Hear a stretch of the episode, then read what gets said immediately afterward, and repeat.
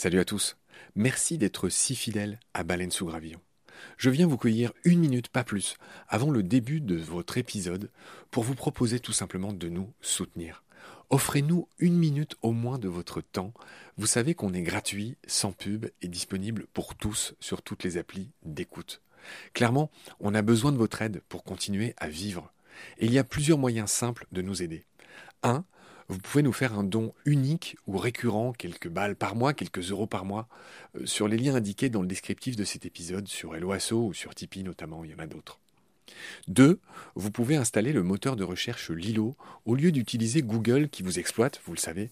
Et le résultat, c'est que euh, chaque recherche génère ce qu'on appelle des gouttes et pour nous, c'est des petits sous. Voilà. Pour vous, en plus, c'est gratuit. Donc, c'est pas difficile. Encore une fois, tous les détails sont dans le descriptif de cet épisode. Moi et plusieurs membres de l'équipe de BSG, on propose maintenant des fresques de la biodiversité, on propose des conférences. Ben, Parlez-en dans votre entreprise, dans votre asso, dans votre boîte, quoi. Et euh, évidemment, on vient, avec tout le savoir-faire de Baleine sous Gravillon, vous raconter le vivant, tout simplement. 4. On peut aussi créer vos podcasts ou en tout cas vous apprendre à faire les vôtres. On fait des formations pour ça et euh, bien sûr contactez-nous pour en savoir plus.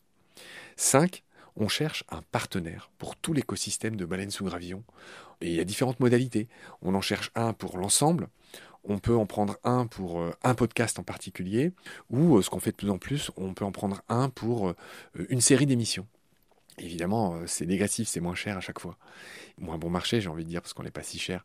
Donc euh, voilà, vous pouvez devenir coproducteur de ce qu'on fait. En tout cas, ben, voilà, prenez conscience que ce qu'on fait est certes gratuit, mais on a besoin de vous pour continuer à exister. Moi, ça fait trois ans que je fais ça sur mes fonds, et là, ben, évidemment, je suis obligé de, faire autre chose hein, pour euh, vivre, sachant que France Culture ne suffit pas à me faire vivre. Voilà. Pour nous joindre, c'est simple, contact at baleinesougravillon.com. Tous les détails sont dans le descriptif de l'épisode. Je vous laisse maintenant retrouver l'épisode du jour. Je vous dis merci, salut, à bientôt.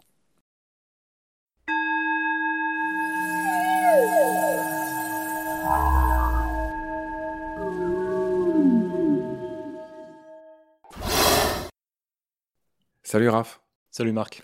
Ravi de te retrouver, tu es notre spécialiste des coraux. On va continuer notre série on avait dit qu'on parlerait des menaces qui pèsent sur le corail, donc on va y aller de manière assez, euh, réfléchie, on va essayer d'être complet. Avant de parler du réchauffement climatique euh, dont tout le monde a l'intuition, j'aimerais que tu nous parles d'abord des autres menaces qui pèsent sur le corail. Quelles sont-elles? En fait, on peut diviser les menaces qui touchent les récifs coralliens en deux parties, les menaces d'origine locale et d'origine globale. L'origine globale, c'est le réchauffement climatique. Il y a aussi une multitude de pressions locales qui peuvent à elles seules détruire les récifs coralliens.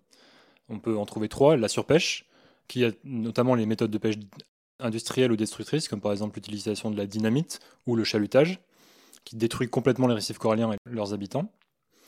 Le deuxième aspect, c'est la pollution côtière, donc notamment à travers le développement infrastructurel côtier et l'utilisation massive d'engrais en, agriculture qui viennent se déverser dans les océans. Ça cause un surplus en nutriments, c'est ce qu'on appelle l'eutrophisation des écosystèmes. Ça peut notamment impacter le récif corallien à travers un surplus d'algues, mais aussi à travers des proliférations algales en surface qui bloquent la lumière du soleil et qui étouffent l'écosystème. Et enfin, le troisième aspect, c'est les espèces invasives, notamment qui peuvent introduire des maladies dans l'écosystème, mais aussi euh, changer la composition des poissons, par exemple le poisson-lion, qui est très connu et qui mange les larves des poissons et qui déstabilise l'écosystème. Oui, alors on a fait des épisodes sur ce poisson-lion euh, dans euh, Petit Poisson deviendra podcast et j'invite les auditeuristes à, s'emparer de cet épisode. Hein. Euh, c'est avec Michel Ignette que je salue au passage. Il nous a bien expliqué que voilà, c'est nouveau. Hein. Ça fait ça fait qu'une vingtaine d'années, il me semble, que les poissons-lions, ces fameuses rascasses volantes, qui sont des poissons magnifiques que tous les plongeurs connaissent, se sont répandus par exemple en Floride et sont devenus une véritable catastrophe parce qu'elles bouffent tout et elles se reproduisent très vite.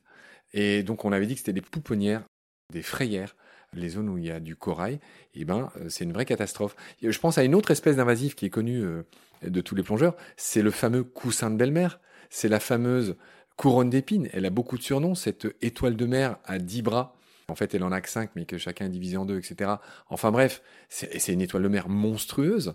On dirait un Golgoth, on dirait un vaisseau spatial, je ne sais pas comment la décrire. Euh, je me rappelle que quand je bossais à Sharm el-Sheikh, dans le Sinaï, en Égypte, bah, nous autres, tous les profs de plongée, on en ramassait à chaque fois qu'on en voyait et on les sortait de l'eau où, elles mouraient sur la plage. Enfin, parce que effectivement, là où elles prolifèrent. Alors, c'est pas le principal danger, hein, tu m'as dit. En fait, c'est un danger qui est localisé, c'est-à-dire qu'elle peut vraiment dévorer les récifs coralliens euh, dans certains endroits, notamment en Nouvelle-Zélande par exemple. Ce qui est intéressant, c'est pourquoi est-ce qu'elle prolifère. Et en l'occurrence, c'est parce qu'on a pêché tous les mésoprédateurs du récif. Donc les mésoprédateurs, on rappelle, c'est pas les top prédateurs comme par exemple certains requins, plutôt les prédateurs qui se situent au milieu de la chaîne alimentaire et qui consomment notamment cette, cette étoile. Vu qu'on a pêché tous les mésoprédateurs, ils peuvent proliférer librement. Donne-nous des exemples de mésoprédateurs. Tu, tu, parlais des raies, il me semble, dans un article que tu avais écrit dans Underwater Baguette. il y a les, les raies, euh, mais bon, surtout les, les mérous, par exemple, les carangues aussi, qui viennent parfois sur les récifs coralliens.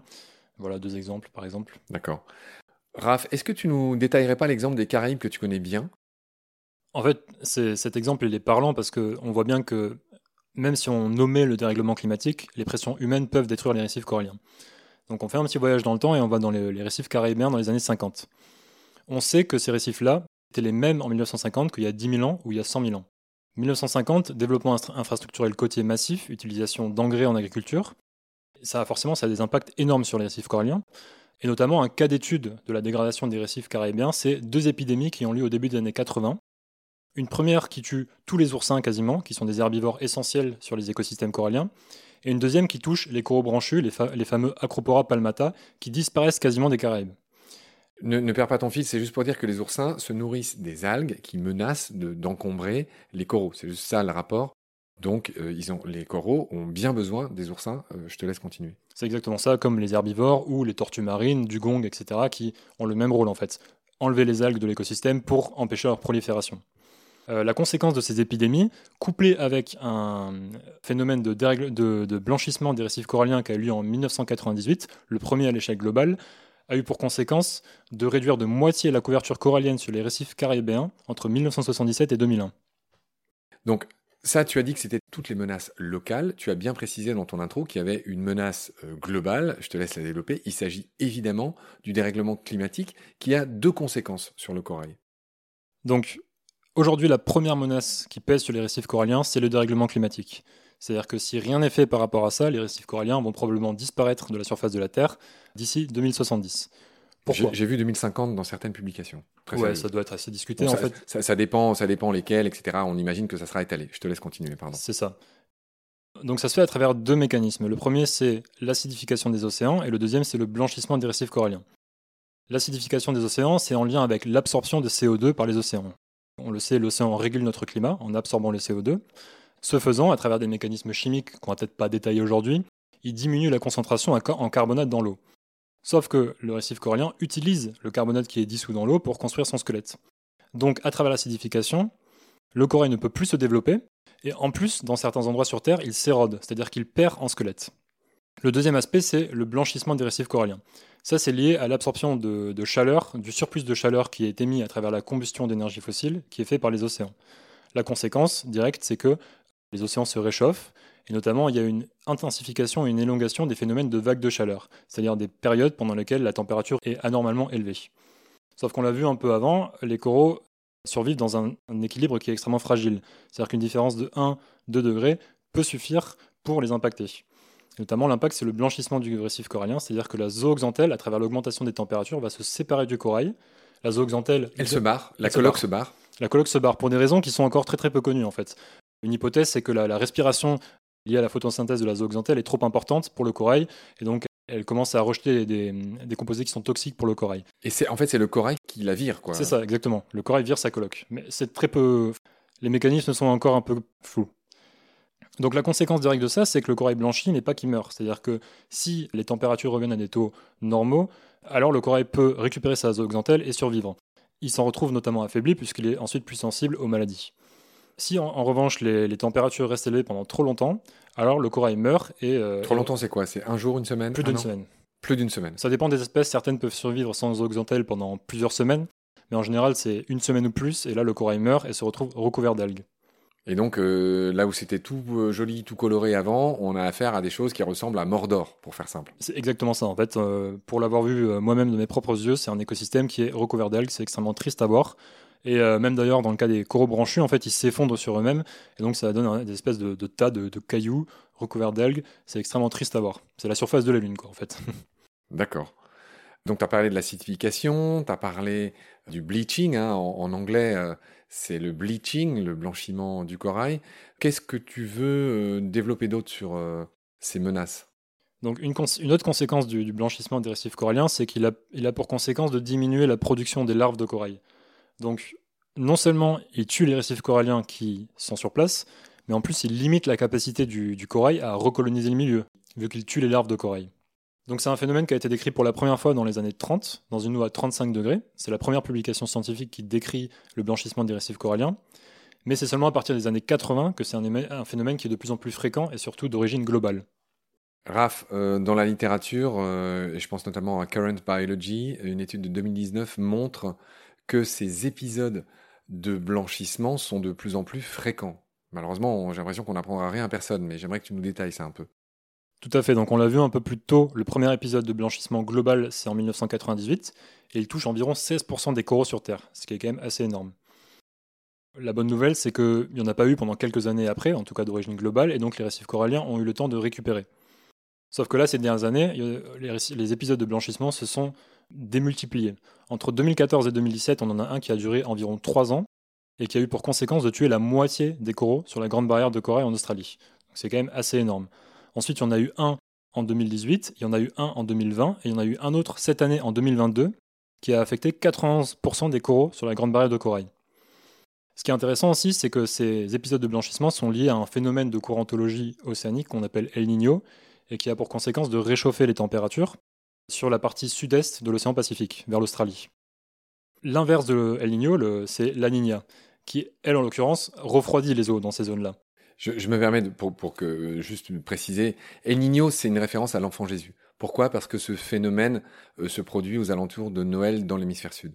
Et effectivement, son, je ne sais pas comment dire, son inverse ou le phénomène un peu inverse de El Niño a été surnommé La Niña bah, par rapport à El Niño. Niño, Niña, bon, c'est un truc euh, voilà noir, blanc, euh, que sais-je. Pardon, je t'ai interrompu, je te laisse continuer. je ne savais pas du tout, c'est super intéressant. Et la particularité de cette année, c'est qu'en fait, le, phénomène de blanchissement sur la Grande Barrière de Corée en Australie, cette année, a eu lieu pendant un épisode La Niña, donc pendant un épisode qui est censé être plus froid. Donc ça montre bien que les conséquences du dérèglement climatique ne vont pas être compensées par ces refroidissements des eaux. Raph, si on se projette, comment tu vois, de manière peut-être un peu plus précise, que tout va disparaître, hein, on a l'impression que c'est les soldes, comment tu peux nous présenter l'avenir? Donc il y, a quelques semaines, j'étais euh, à Brême en Allemagne au symposium international sur les récifs coralliens. Et euh, en fait, la communauté scientifique sur les récifs coralliens a beaucoup changé de point de vue sur les dernières années. C'est-à-dire qu'il y a quelques années, on était vraiment sur une prise de constat alarmante. C'est-à-dire les récifs coralliens sont en train de disparaître partout sur Terre. Et là, euh, j'ai l'impression que les gens ont un peu fait le deuil de ça et sont en train d'accepter que euh, le futur des récifs coralliens, en tous les cas, va être euh, extrêmement sombre. C'est-à-dire que le temps des récifs coralliens en parfait état est révolu. Les récifs coralliens d'aujourd'hui ne ressembleront plus aux récifs coralliens d'hier, en tout cas à court terme.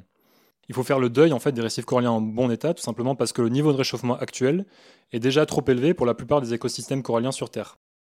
En revanche, ça ne veut pas dire qu'il faut se résigner, parce que le niveau de réchauffement futur est crucial pour déterminer combien, quel pourcentage des récifs coralliens vont survivre. Donc d'après le GIEC, qui est euh, le groupement international des experts sur le climat, dans un monde à plus 1,5 degré, donc c'est-à-dire si on respecte les accords de Paris, entre 10 et 30% des récifs coralliens survivront. Donc déjà c'est pas beaucoup, mais c'est mieux que rien. Par contre, dans un monde à plus 2 degrés, on estime qu'entre 0 et 0,1% des récifs coralliens survivront, donc très peu. Il y a aussi la question des refuges thermiques, c'est-à-dire que c'est des endroits sur Terre où les récifs coralliens peuvent survivre, enfin peuvent euh, passer 10 ans sans euh, subir de phénomène de blanchissement. Dans un monde à euh, plus 1,5 degré, ce chiffre il descend à environ 0,2%. Donc c'est très peu en fait. C'est-à-dire que même dans un monde à 1,5 degré Celsius, la plupart des récifs coralliens vont être soumis à des périodes de blanchissement. Par contre, dans un monde à 2 degrés Celsius, c'est 0%.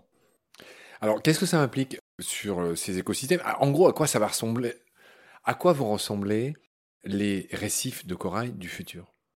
Donc, ce que ça implique, c'est que à l'avenir, tous les récifs coralliens vont être touchés par des phénomènes de blanchissement. Donc, ça veut dire qu'il n'y aura aucun écosystème corallien qui ne va pas être transformé par les phénomènes du dérèglement climatique. Ça veut dire que l'écosystème, en conséquence, va être transformé. Et ce qu'on observe dans la littérature scientifique, notamment aux Seychelles, où en 1998, plus de 90% des coraux ont été euh, éliminés par le blanchissement, ce qu'on observe, c'est que les récifs coralliens entrent dans de nouveaux états, des états qui sont dominés par des macroalgues. C'est-à-dire que la mort des récifs coralliens donne une opportunité parfaite pour les algues de coloniser le milieu. En parallèle de ça, à cause de la surpêche, il y a de moins en moins d'herbivores dans les récifs coralliens, donc les herbivores ne peuvent pas manger les algues qui colonisent, ce qui laisse encore moins d'espace pour les nouvelles larves pour s'installer. Donc un écosystème qui est couvert de macroalgues, ça implique aussi que c'est des espèces différentes qui vont proliférer.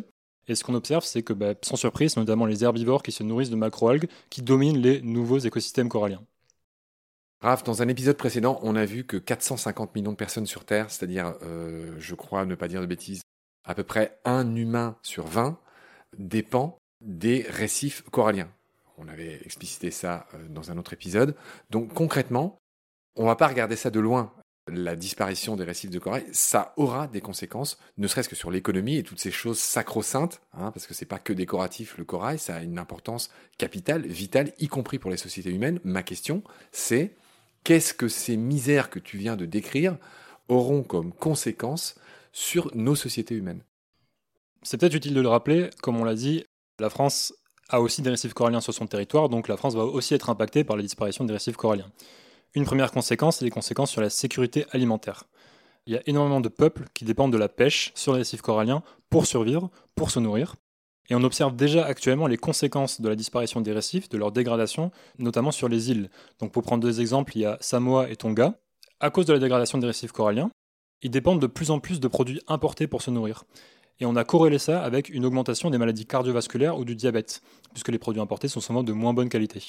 Donc on voit un peu les conséquences que ça peut avoir, notamment sur la santé humaine par exemple. Donc des conséquences dramatiques pour euh, les sociétés humaines. Un autre aspect, c'est aussi des conséquences qui sont psychologiques, d'ordre psychologique, dont j'aime bien parler parce que ça sort un peu de la sphère économique dont on a tendance à beaucoup parler. C'est qu'il y a énormément de cultures qui dépendent des récifs coralliens. C'est-à-dire que la destruction des récifs coralliens va aussi détruire une partie de la culture. Et euh, en science, on a appelé ça le phénomène du deuil écologique, c'est-à-dire que la disparition d'écosystèmes entiers va avoir une conséquence qui est similaire à celle du deuil. C'est ce que Glenn Albrecht appelle la solastalgie, au Exactement, voilà. C'est un chercheur australien qui a inventé ce terme, ce beau terme, euh, qui signifie la misère, la déprime qu'engendre chez l'humain la disparition du vivant autour de lui. Pardon. Il a d'ailleurs fait un passage sur, la chaîne YouTube Thinkerview qui est fascinant. À propos du corail, il mentionne le corail Non, à propos de la solastalgie. D'accord. Et un autre exemple aussi dont, j'aime bien parler, c'est ce qu'on appelle le tourisme de la dernière chance. C'est-à-dire que des touristes se précipitent en avion pour aller voir la grande barrière de corail avant qu'elle ne disparaisse. Donc c'est un paradoxe un peu intéressant vu qu'on va mettre du CO2 dans l'atmosphère pour aller voir des, récifs coralliens. C'est-à-dire que le fait même d'aller admirer les derniers représentants de ces magnifiques récifs coralliens, bah, ça accélère leur, leur disparition. En quelque sorte. On en avait parlé dans. Alors, c'est pas pour faire l'autopromo à chaque phrase qu'on va faire, mais euh, dans les épisodes on avait parlé de ça avec deux guides animaliers euh, célèbres à Baleine sous Gravillon, euh, Chris de Bardia et euh, Adeline Lobès, qui avait fait tous ces épisodes sur les animaux d'Afrique. Avec Chris, on avait fait la Laponie, l'Antarctique et le Népal, son fameux animal totem, le tigre. Et bref, avec ces deux-là, on avait vu que, effectivement, en tout cas en, Antarctique, ces vieilles personnes riches qui se payent des croisières hors de prix pour aller en Antarctique, grosso modo, je schématise, mais c'est quand même un peu ça, viennent admirer des choses que leurs enfants ne verront plus. Ce qui est quand même assez triste. Complètement. Ce que tu décris, c'est assez inégal. Enfin, c'est pas pour être, euh, je sais pas comment dire, c'est pas pour être, euh, pour faire mon vieux râleur comme d'habitude. Mais pays riche, pays pauvre, c'est pas le même combat, c'est pas les mêmes conséquences. Qu'est-ce que tu peux nous dire là-dessus? Bah, comme souvent, en fait, on, retrouve les mêmes schémas, c'est-à-dire que c'est les pays riches qui émettent le plus de CO2, qui sont les plus responsables du dérèglement climatique, mais la disparition des récifs coralliens va en premier lieu impacter des pays euh, tropicaux, donc des pays qu'on appelle en développement, des pays pauvres, qui vont subir de plein fouet les conséquences du dérèglement climatique. Qui malgré tout s'industrialisent et euh, consomment de plus en plus aussi. Enfin bref, on, on pressent le cercle vicieux. Donne-moi un peu d'espoir euh, avant qu'on fasse notre dernier épisode avec toi. Euh, est-ce qu'il y a une possibilité d'adaptation des récifs? Moi j'ai lu qu'il y avait des espèces de corail qui sont plus résilientes que d'autres. Est-ce qu'on a un espoir de ce côté-là? Le premier constat, je pense qu'il faut faire, même s'il est difficile, c'est que les récifs coralliens en parfait état, c'est fini. Les récifs coralliens à l'avenir vont être transformés peu importe les euh, niveaux de dérèglement climatique futurs. L'espoir, il réside surtout en deux aspects. Des solutions locales existent, on va en parler dans l'épisode suivant, et si on arrive à limiter le niveau de réchauffement climatique, on aura encore des récifs coralliens, et surtout les générations futures, une fois que les températures se sont stabilisées, auront des récifs coralliens parce qu'ils vont pouvoir recoloniser les milieux dégradés. Alors, quand on a préparé l'émission, tu m'as parlé des coraux mésophotiques, c'est-à-dire de ceux qui sont pas tout à fait en surface et qui sont pas complètement dans les abysses. On a vu qu'il y avait du corail jusqu'à 8000 euh, et quelques mètres dans les abysses. Hein. C'est nos fameuses antipatères qui sont pas si antipathiques que ça. Rejeu de mots ridicule, je te prie de me pardonner. Parle-moi de ces coraux mésophotiques, c'est-à-dire ceux qui sont un peu plus profonds, dans les eaux un peu plus froides, qui souffrent moins que les autres. Oui, donc un espoir aussi réside avec ces fameux coraux mésophotiques qui vivent donc entre 30 et euh, environ 150 à 170 mètres de profondeur. Donc il y a des projets, comme par exemple le projet Under the Pole, qui est en train d'explorer ces coraux mésophotiques et de les, de les comprendre, en fait, de comprendre de quelles espèces de coraux ils sont euh, composés, de quelles espèces de poissons aussi, à quel point ils sont différents des récifs coralliens de surface, et surtout en fait de, de donner des raisons pour leur protection, parce que comme souvent, il faut comprendre avant de protéger. Et donc si on arrive à comprendre de quoi ces écosystèmes sont composés, on va pouvoir de façon urgente les protéger, parce qu'ils sont aussi euh, menacés par par exemple la surpêche, etc. La bonne nouvelle, c'est qu'ils semblent résistants, en tout cas dans certains endroits sur Terre, au dérèglement climatique, vu qu'ils sont plus en profondeur, donc situés dans des, euh, dans des eaux plus froides. Un espoir réside dans le fait que, à l'avenir, ils pourraient permettre de recoloniser les milieux en surface à travers l'exportation des larves profondes. Mais c'est une hypothèse pour le moment. Raph, après nous avoir vidé de tout notre espoir, est-ce que tu ne trouves pas une micro-note d'espoir pour finir cet épisode? Donc déjà, je m'excuse, mais il faut pas oublier que c'est moi qui étudie ces trucs-là tous les jours, et je peux vous dire que c'est déprimant parfois. La note d'espoir, c'est qu'une étude qui est sortie il n'y a pas longtemps montre que les, chances que les, espèces de coraux s'éteignent complètement sont relativement faibles. C'est-à-dire qu'on va vers un monde avec beaucoup moins de récifs coralliens, mais on va pas dans un monde avec aucun récif corallien. La bonne nouvelle derrière ça, c'est que, en quelque sorte, peut-être qu'il y a des espèces qui vont s'adapter, peut-être qu'il y a plus des espèces qui vont proliférer et d'autres qui vont quasiment disparaître de façon locale. Mais une fois que les températures se sont stabilisées, que les conditions seront redevenues favorables pour les récifs coralliens, on va retourner dans un monde avec des récifs coralliens comme ils l'ont toujours fait. Donc c'est-à-dire que même si nous, dans notre génération, on n'aura pas la chance d'avoir beaucoup de récifs coralliens, au moins on peut se conforter dans le fait que les générations futures, elles, en auront. D'accord, Raph, merci pour ce, euh, je ne sais pas comment qualifier ça, c'est ce, petit saupoudrage d'espoir pour finir cet épisode. Je te remercie beaucoup pour toutes tes lumières. Je te retrouve très vite pour notre dernier épisode. D'ici là, prends soin de toi. Salut. Salut Marc, merci.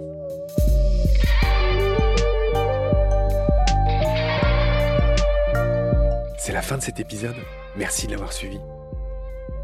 Pour continuer, nous avons besoin de votre soutien.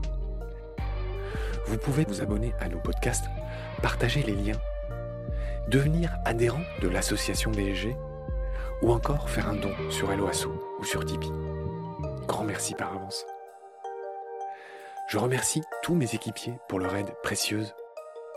Je vous retrouve bientôt pour de nouveaux épisodes. Et d'ici là, prenez soin de vous et de ce qu'il y a autour de vous. Merci. À bientôt.